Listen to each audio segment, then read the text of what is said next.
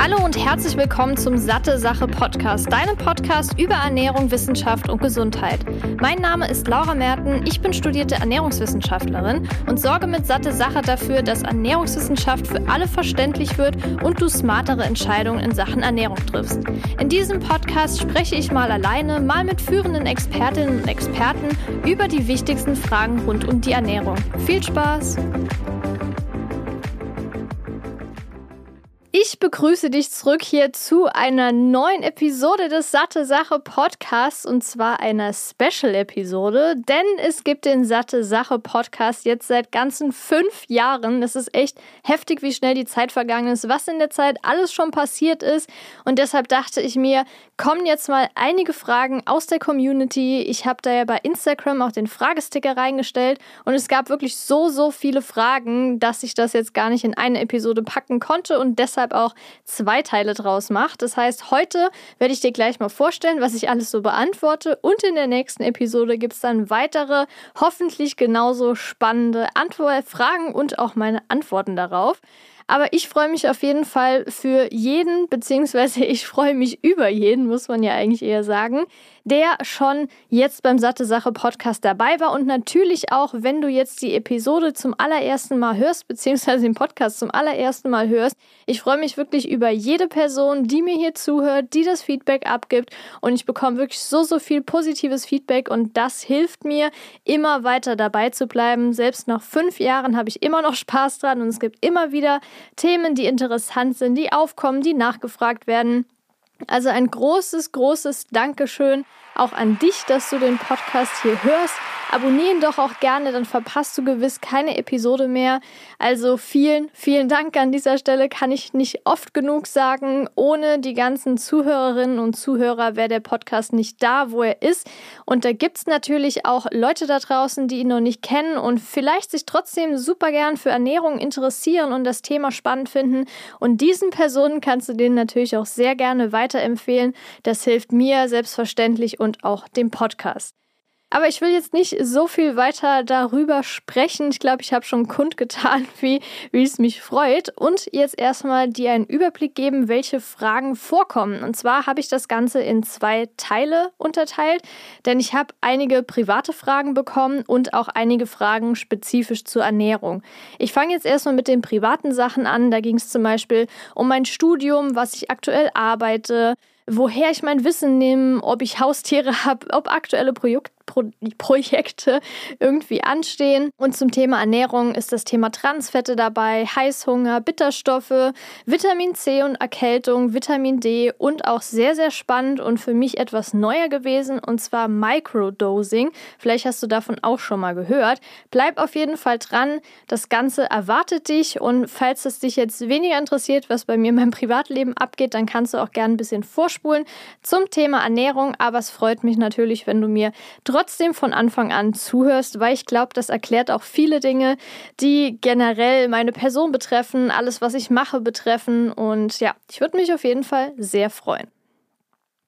Fangen wir also mit den privaten Themen an, und zwar der Frage, was ich studiert habe. Also generell habe ich in Gießen studiert, und zwar im Bachelor Ökotrophologie, sprich Haushalts- und Ernährungswissenschaften, und im Master dann Ernährungswissenschaften. Ich habe einfach im Bachelor schon gemerkt und vor allem gegen Ende, dass mir dieser hauswirtschaftliche Teil wirklich gar keinen Spaß macht und mich deshalb im Master für Ernährungswissenschaften entschieden. Und das habe ich auch definitiv nicht bereut und auch an meinen Noten gemerkt. Ich habe zum Beispiel im Bachelor super viele Klausuren doppelt schreiben müssen, sogar dreifach schreiben müssen. Die Noten waren echt schlecht.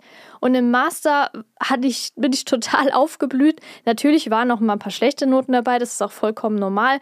Und ich habe auch nebenbei echt viel gemacht, weshalb ich umso stolzer auf mich bin, dass ich das trotzdem so gut geschafft habe und keine einzige Klausur nochmal schreiben musste. Das ist für mich persönlich echt ein Riesenerfolg gewesen.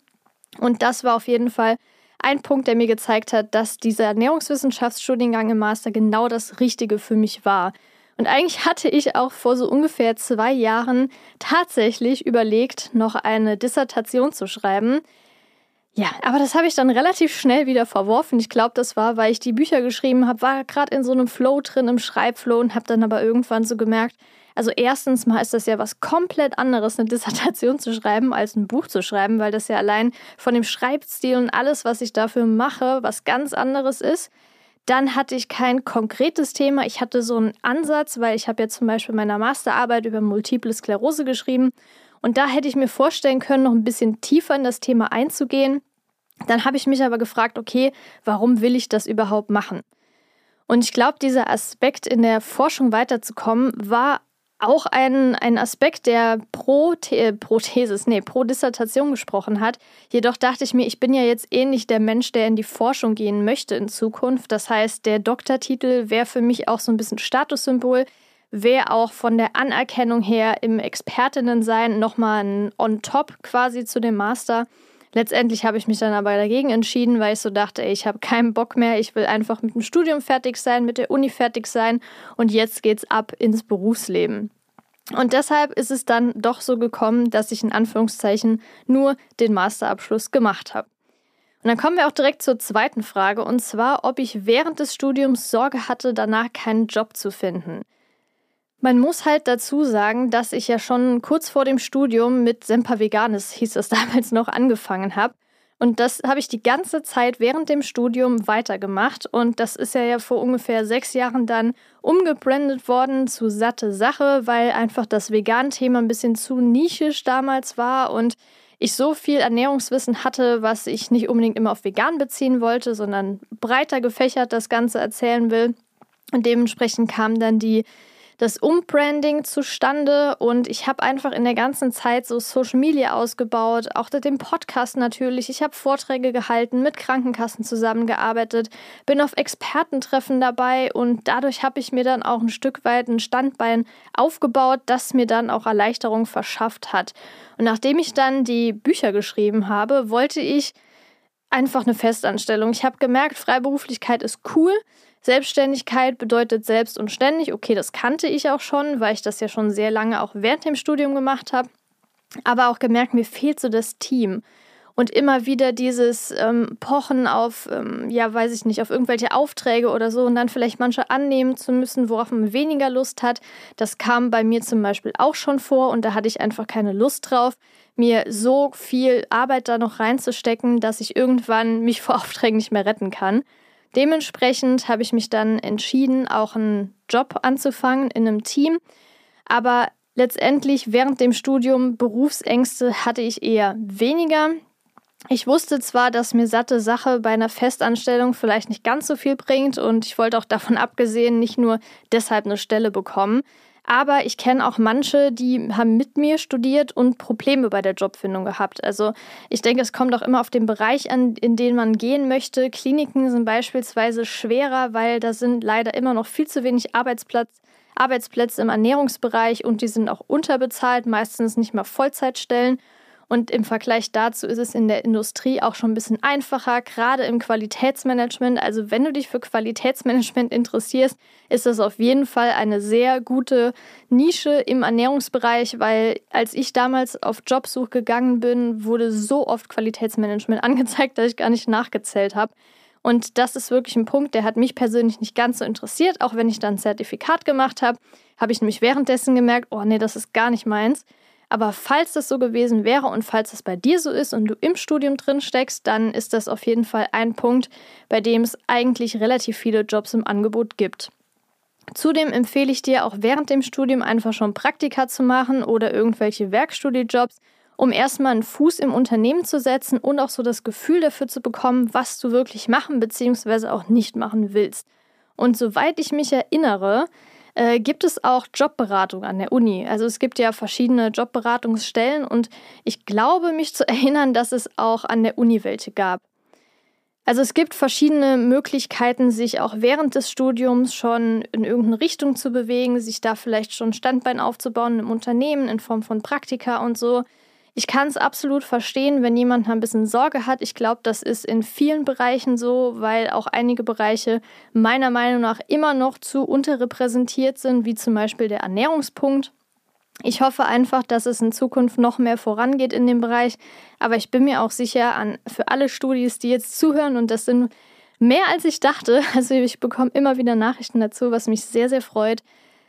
Ich bin der Meinung, man braucht nicht so viel Angst zu haben. Wichtig ist einfach, dass man seinen Bereich findet, in den man gehen möchte und da dann auch einfach angreift und das tut, was eben dafür nötig ist. Und das heißt nicht, dass man jetzt die ganze Zeit auch Social Media aufbauen muss, wie ich das gemacht habe, sondern vielen reicht es auch einfach dann während dem Job, äh, während dem Studium schon ein bisschen was zu machen und vielleicht dann danach in das Unternehmen reinzugehen, falls es übernommen wird oder eben was anderes zu machen.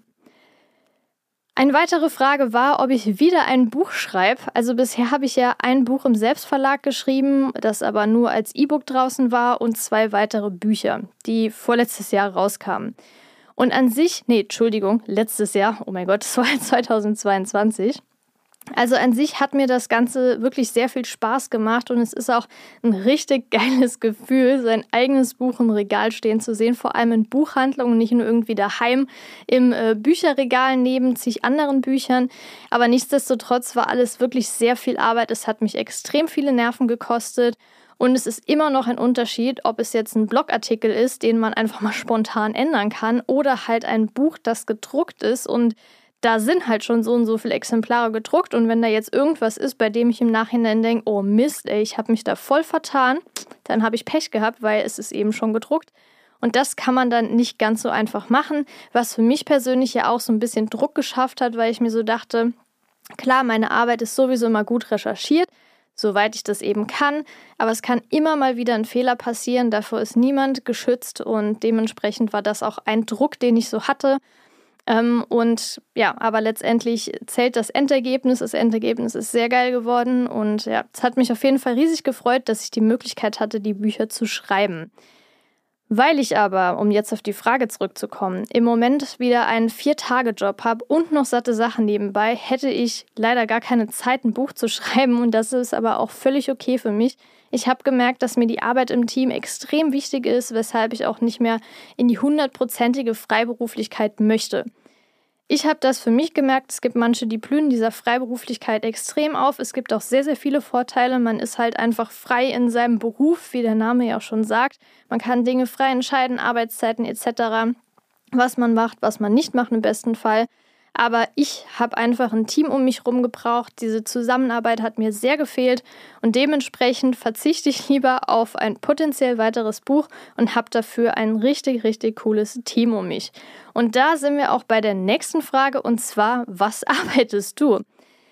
Wie ich ja gerade schon gesagt habe, nach meinem Master habe ich die beiden Bücher geschrieben. Dann habe ich einen Job bei einem Startup in Hamburg als Head of Content ähm, gehabt. Allerdings gab es da kein Folgeinvestment und daher wurden alle gekündigt, dementsprechend auch ich.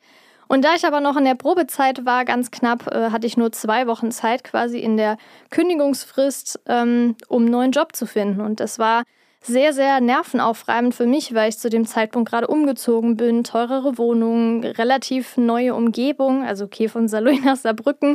Saarbrücken kannte ich natürlich schon, aber trotzdem habe ich ja noch nie da gewohnt und es war alles sehr, sehr viel für mich und dann noch zu hören, hey Laura, hier Pech, äh, musste ich leider kündigen, war auf jeden Fall extrem schwer für mich. Ich hatte den Vorteil, ich hatte noch die Selbstständigkeit nebenbei, die mir so ein bisschen Sicherheit noch gegeben hat. Aber glücklicherweise habe ich dann auch genau den Job bekommen, der mein Favorit war. Ich habe mich für mehrere beworben und da hat sich nochmal bestätigt, dass satte Sache mir wirklich recht wenig dafür gebracht hat.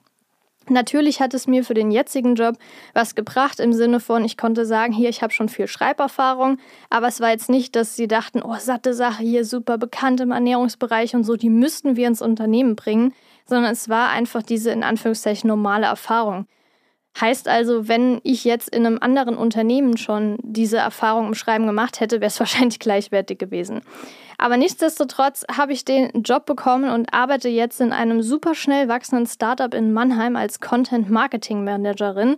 Und da kümmere ich mich um das Magazin, mache Instagram-Videos zu Ernährungswissen, organisiere den YouTube-Kanal und leite mittlerweile auch den SEO-Bereich. Ich bin auf jeden Fall super glücklich und es war definitiv die richtige Entscheidung. Ich fühle mich super wertgeschätzt und ich glaube, das ist auch relativ selten. Ich weiß gar nicht, ich kann mir wirklich wenige ähm, andere Jobs vorstellen. Es ist genau der Bereich, den ich machen will. Das äh, Unternehmen ist cool, das Team ist cool. Also von daher, ich bin sehr, sehr glücklich, dass ich jetzt eine Festanstellung habe, trotzdem noch mein Ding nebenbei machen kann, dafür Zeit habe.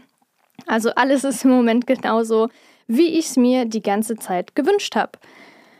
Und als nächste Frage hätten wir noch, woher ich mein Wissen habe. Generell habe ich mir das Basiswissen in den sechseinhalb Jahren, sechseinhalb Jahren ja, genau, Studium angeeignet.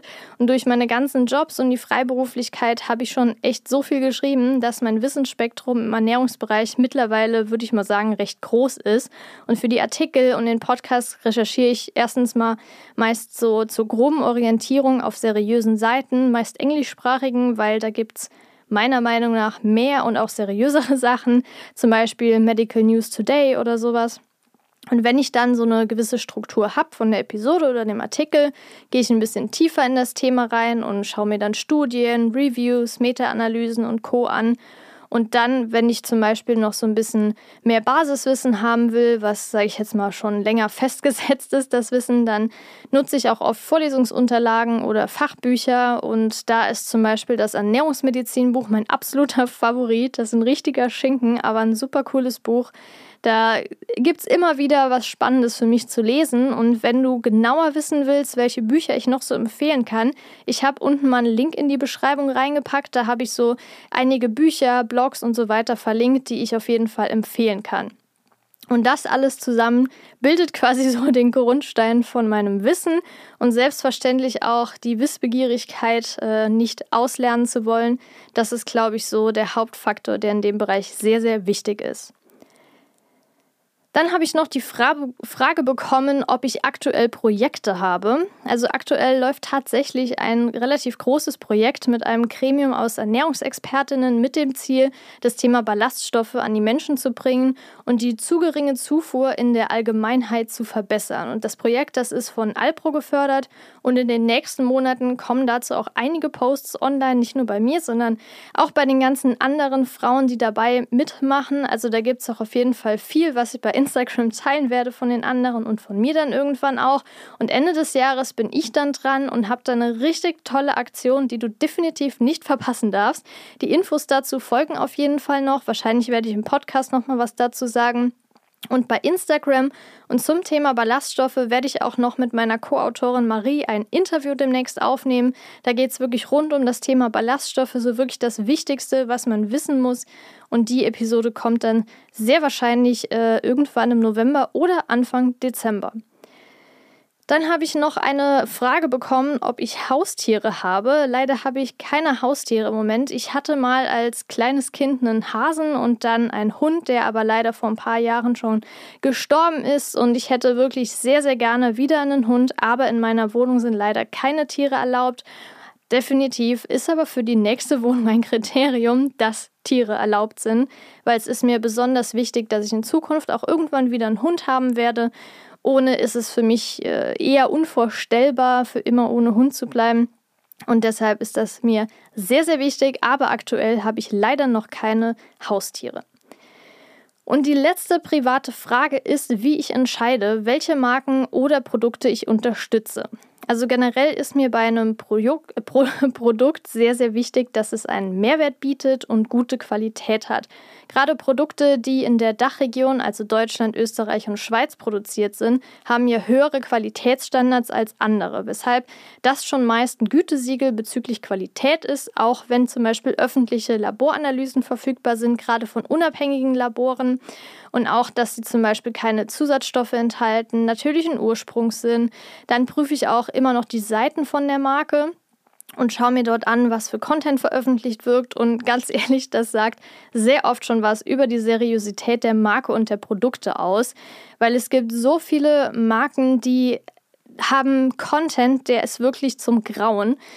Gott sei Dank habe ich ja das ganze Background-Wissen und kann das auch einschätzen, aber ich finde es immer wieder frech, wie manche Marken mit ihren Produkten werben, mit Ängsten, die die KonsumentInnen eben haben, mit denen die dorthin gehen und das Produkt dann kaufen, weil sie am Verzweifeln sind und es gibt so viel Fehlinformationen, das macht mich richtig wütend. Und dementsprechend ist das definitiv ein Kriterium, bevor ich mir irgendein Produkt auswähle oder eine Marke aussuche, Zum Beispiel bekomme ich ja auch öfter mal Anfragen, ob ich Werbung für ein Produkt machen will. Und das sind eigentlich so mit die wichtigsten Steps, die ich gehe, um zu gucken, lohnt es sich für mich, nee, nicht lohnt, äh, das falsche Wort, ist es für mich richtig, dafür Werbung zu machen? Ist das Projekt wirklich was, wo ich total dahinter stehe?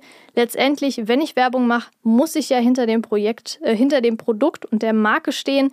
Ich weiß, es gibt viele, die machen Werbung wegen Geld. Das ist okay. Ich möchte es gar nicht verurteilen. Es gibt viele Gründe, vor allem Geld wahrscheinlich. Ich persönlich mache das nicht. Ich habe auf jeden Fall einen Expertinnenstatus. Mir ist das sehr, sehr wichtig. Und deshalb finde ich auch Marken gut, die sich auf ein Produkt oder eine Produktkategorie spezialisiert haben und dort auch einen Expertenstatus haben. Und genau das ist der Grund, warum ich schon seit sehr vielen Jahren mit Nosan zusammenarbeite, die auch wirklich sich auf Omega-3-Präparate spezialisiert haben. Und wenn ich jemanden gefunden habe, wie zum Beispiel Nosan, und die Zusammenarbeit so gut klappt, dann möchte ich auch super gerne da bleiben, weil ich weiß, dass ich das Produkt gut finde. Ich konsumiere das selbst täglich. Ich stehe da 100% dahinter und dementsprechend ist das auf jeden Fall ein Produkt und eine Marke, die ich definitiv bewerben kann. Werbung. Hast du dir schon mal Gedanken um deine Omega-3-Zufuhr gemacht? In den Industrieländern ist die ausreichende Fettzufuhr kein Problem. Das Problem liegt eher in der Art der Fettsäuren und hier besonders das Verhältnis von Omega-6 zu Omega-3-Fettsäuren, welches bei 5 zu 1 liegen soll. Hierzulande kommen wir aber eher auf 10 zu 1. Die Vorzüge von Omega-3-Fettsäuren sind durch zahlreiche Studien gesichert, wie zum Beispiel, dass EPA und DHA zu einer normalen Herzfunktion beitragen, DHA zur Erhaltung einer normalen Gehirnfunktion sowie normaler Sehkraft beiträgt. Wenn jemand wie auch ich keinen und vor allem wenig und nicht regelmäßig Fisch isst, ist es umso wichtiger, eine Alternative zu finden. Daher kann es sinnvoll sein, hochwertiges pflanzliches Algenöl zu nutzen. Und genau das bekommst du bei Norsan, zusätzlich auch aus umweltschonendem Anbau. Das vegane Omega-3 von Norsan enthält zudem hochwertiges Bio-Olivenöl als Antioxidant und 800 internationale Einheiten veganes Vitamin D3. Neben dem Öl bietet Norsan das hochdosierte Omega-3 auch in Kapseln an. Das Gute daran, weder das Öl noch die Kapseln haben einen fischigen Geruch oder Geschmack. Damit auch du dich jetzt vom Omega-3-Experten Norsan überzeugen kannst, konnte ich einen Rabattcode für dich ergattern. Mit dem Code SatteSache15, klein und zusammengeschrieben, kommst du 15% Rabatt auf deine gesamte Neukundenbestellung. Ganz einfach unter www.norsan.de per Mail oder Telefon einlösen und deinen eigenen Omega-3-Bedarf decken sowie den deiner Liebsten. Werbung Ende.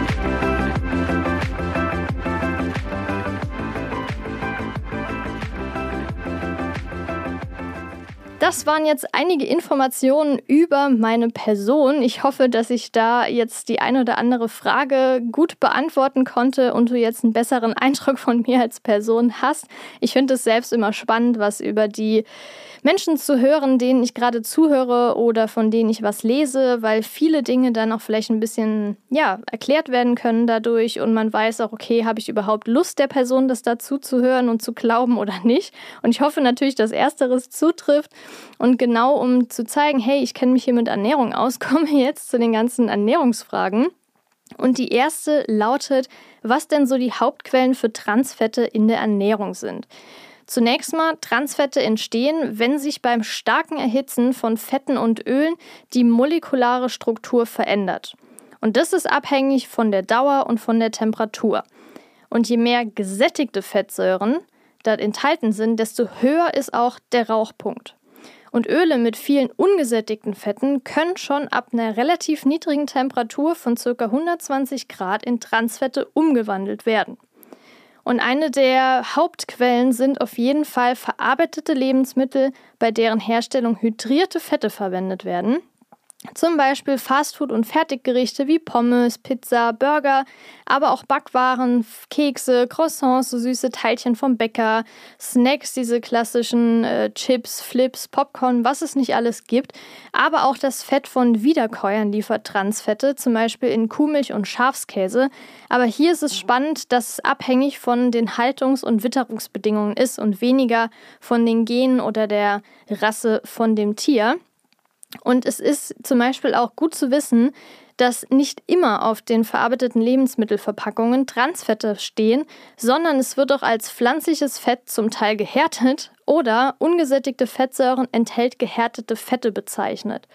Generell sollte man ja nicht mehr als 2,6 Gramm Transfette pro Tag aufnehmen, aber ein Croissant hat schon bis zu einem Gramm Transfette. Klar isst man jetzt hoffentlich nicht jeden Tag super viele Croissants. Ich finde es aber wirklich äh, spannend, wie schnell man auf diese 2,6 Gramm kommt. Aber die Frage war ja vor allem nach den Hauptquellen und das sind definitiv verarbeitete Lebensmittel.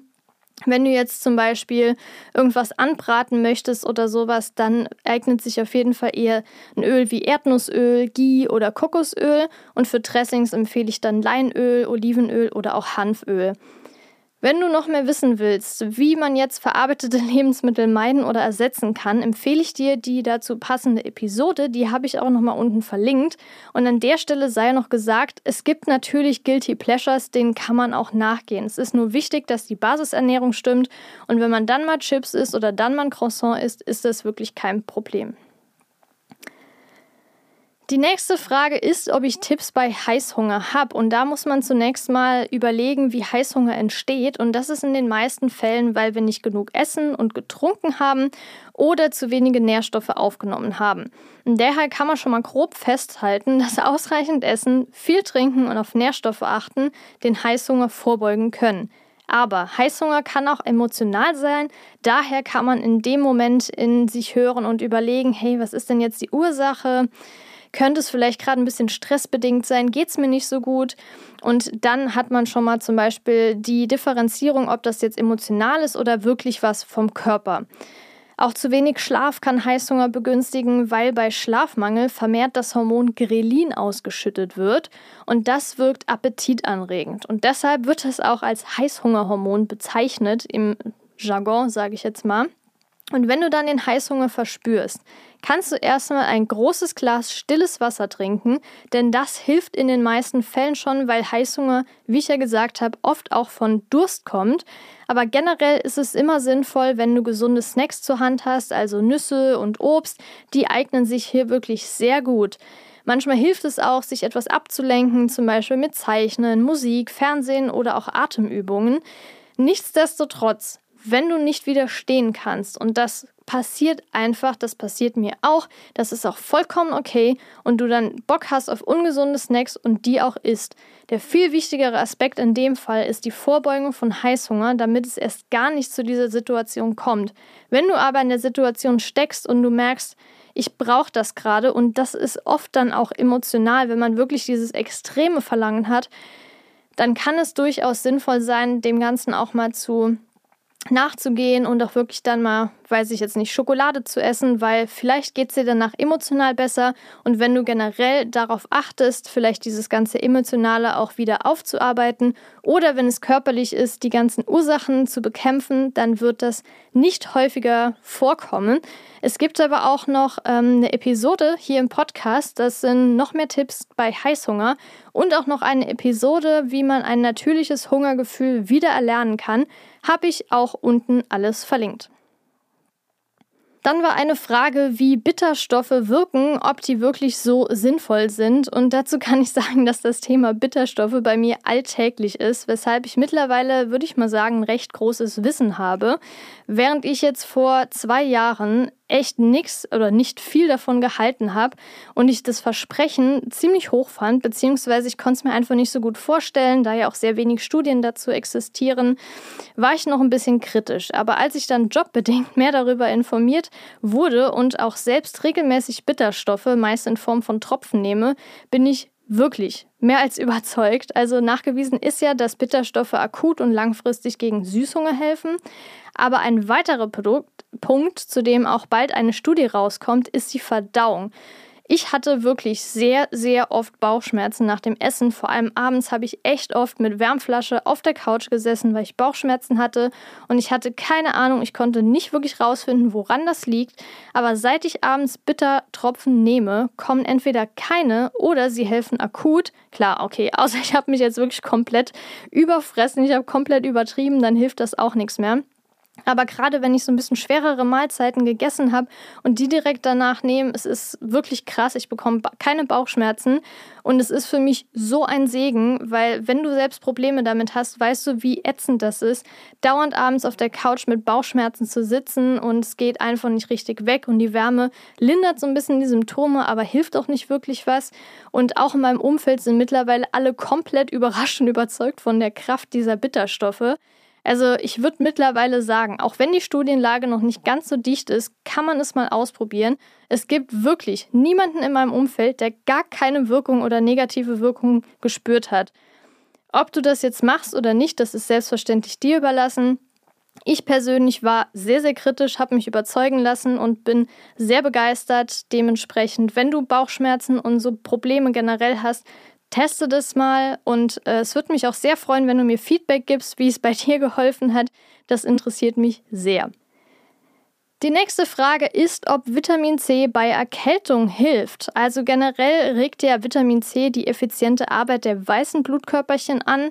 Übrigens zum Thema Immunsystem gibt es ja auch eine Episode, also hör dir das gerne an, wenn du noch mehr dazu wissen willst. Und wenn jetzt eine Infektion wiederkommt, dann steigt der Gesamtverbrauch an Vitamin C, weil genau die weißen Blutkörperchen die Vitamin C-Aufnahme aus dem Körper erhöhen, um sie dann bekämpfen zu können. Aber generell unterstützt Vitamin C ja das Immunsystem und ist somit auch wichtig für die Infektionsbekämpfung, dementsprechend auch für Erkältung. Es gibt auch Hinweise, dass Vitamin C die Symptome und Erkältung schneller vertreiben kann und auch die Erkältung früher weggeht.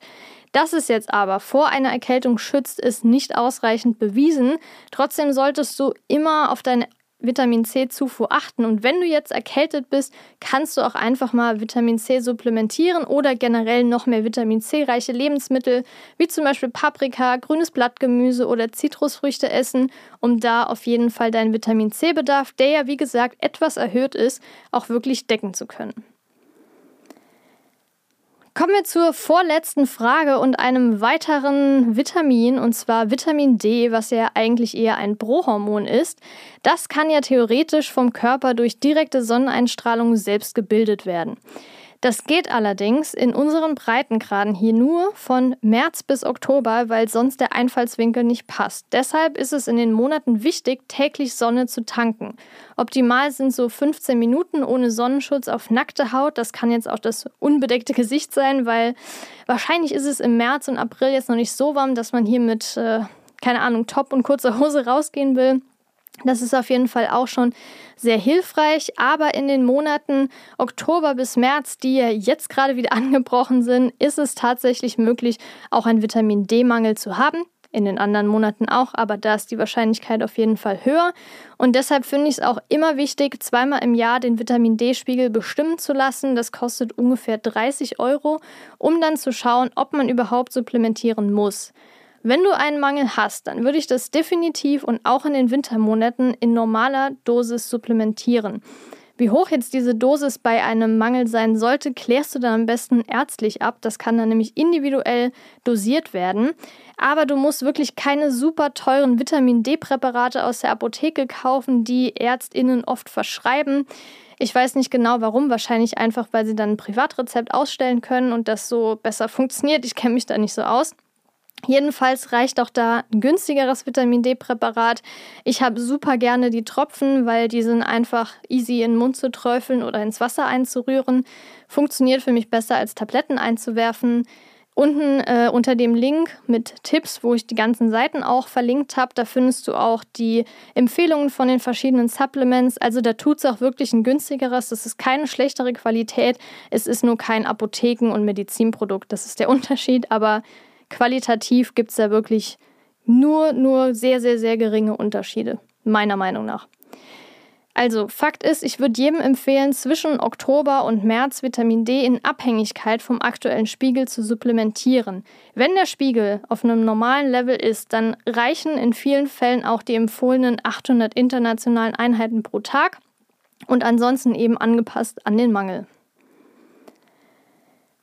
Wie ich ja eben schon angeteasert habe, ist auch das Microdosing eine Frage. Und das ist auch die letzte Frage des Podcasts, beziehungsweise nicht des Podcasts, Gott sei Dank, sondern der Podcast-Episode. Und bei Microdosing geht es darum, dass extrem kleine Dosierungen von Stoffen, die eine pharmakologische Wirkung haben, aufgenommen werden, wobei dann weniger Nebenwirkungen und die generelle Wirkung weniger intensiv sein soll. Das heißt, die Dosen sind hier meist nur ungefähr 1% der normalen aktiven Dosis. Dieses Microdosing, das wird oft bei Psychedelika, also halluzinogenen Substanzen wie zum Beispiel LSD, angewendet, aber auch Ketamin, Cannabis, MDMA oder Ritalin werden oft eingenommen. Es gibt nur wenige Studien, die die Auswirkungen vom Microdosing direkt untersucht haben, vor allem jetzt über einen längeren Zeitraum, der ja auch sehr, sehr wichtig ist. Die meisten basieren hier eher auf Erfahrungsberichten und können jetzt keine Vergleichsstudien mit Placebos irgendwie ersetzen, weil es kann die, Wir die Wirkung kann jetzt nicht wirklich bestätigt werden. Aber es wird immer wieder von Vorteilen berichtet, zum Beispiel für mehr Fokus, mehr Konzentration, mehr Energie, weniger Müdigkeit, weniger Ängste und innere Unruhe, Stressabbau, Verbesserung der Stimmung und generell auch für eine bessere Produktivität und einen besseren Ehrgeiz. Auf der anderen Seite gibt es aber auch viele Personen, die von negativen Auswirkungen des Microdosings berichten und diese sind im Prinzip das genaue Gegenteil. Also weniger Fokus, weniger Energie, schlechtere Stimmung, Ängste und innere Unruhe. Und aufgrund dieser Aspekte würde ich definitiv von diesem Microdosing abraten. Es gibt viel bessere und sicherere sowie gesündere Möglichkeiten, diese ganzen oben genannten Vorteile zu bekommen. Konzentration, Müdigkeit, auf Nährstoffzufuhr achten, Sport machen, an die frische Luft gehen, Stressabbau durch Sport, durch körperliche Bewegung, durch Atemübungen, Achtsamkeitsübungen. Die Stimmung kann man verbessern, indem man vielleicht auch die Psyche generell anpackt und dahinter fragt, was ist da eigentlich los. In vielen Fällen ist es ja auch einfach was, was tief sitzt, was man wieder aufarbeiten kann und so, was auch diese innere Unruhe auslöst. Das ist nichts, was man auf die leichte Schulter nehmen sollte. Das will ich damit gar nicht sagen. Ich will damit eher sagen, dass es keine Drogen braucht, um dieses Problem aufzuarbeiten, weil das ja einfach nur Symptombekämpfung ist. Das wollen wir natürlich nicht in gar keinen Dingen, wenn es nicht unbedingt äh, nötig ist. Dementsprechend Microdosing eher nein. Nee, nicht nur eher. Microdosing nein, würde ich nicht empfehlen. Ich bin mir auch sicher, dass mir da die allermeisten Leute zustimmen würden. Es gibt ja in vielen Kreisen so, ja, hier mit diesem Ayahuasca und sowas bin ich auch nicht so Fan von. Also muss alles meiner Meinung nicht sein. Das war es auf jeden Fall mit dieser Episode. Ich hoffe, ich konnte dir ein paar spannende Einblicke in mein Leben geben, auch ein paar Themen zur Ernährung hier beantworten. Und wie gesagt, es wird auch die nächste Episode weitergehen. Da gibt es dann den zweiten Teil dieses Fünf-Jahres-Specials. Es waren so, so viele Fragen, dass das den Rahmen dieser Episode gesprengt hätte. Und ich würde mich definitiv freuen, wenn du dann in der Episode genauso einschalten würdest wie in dieser und auch gerne hier unten drunter kommentierst, wie dir die Episode gefallen hat und auch gerne Anregungen. Nur zur Information, ich kann leider nicht auf diese Dinge antworten. Es kommen manchmal Fragen, die kann ich leider nicht beantworten. Trotzdem freue ich mich natürlich über jede Nachricht, über jede Frage, auch gerne bei Instagram, da heißt der Account Satte Sache oder per Mail an laura.sattesache.de. Bis dahin wünsche ich dir auf jeden Fall noch eine wunderbare Zeit und bis dahin, deine Laura.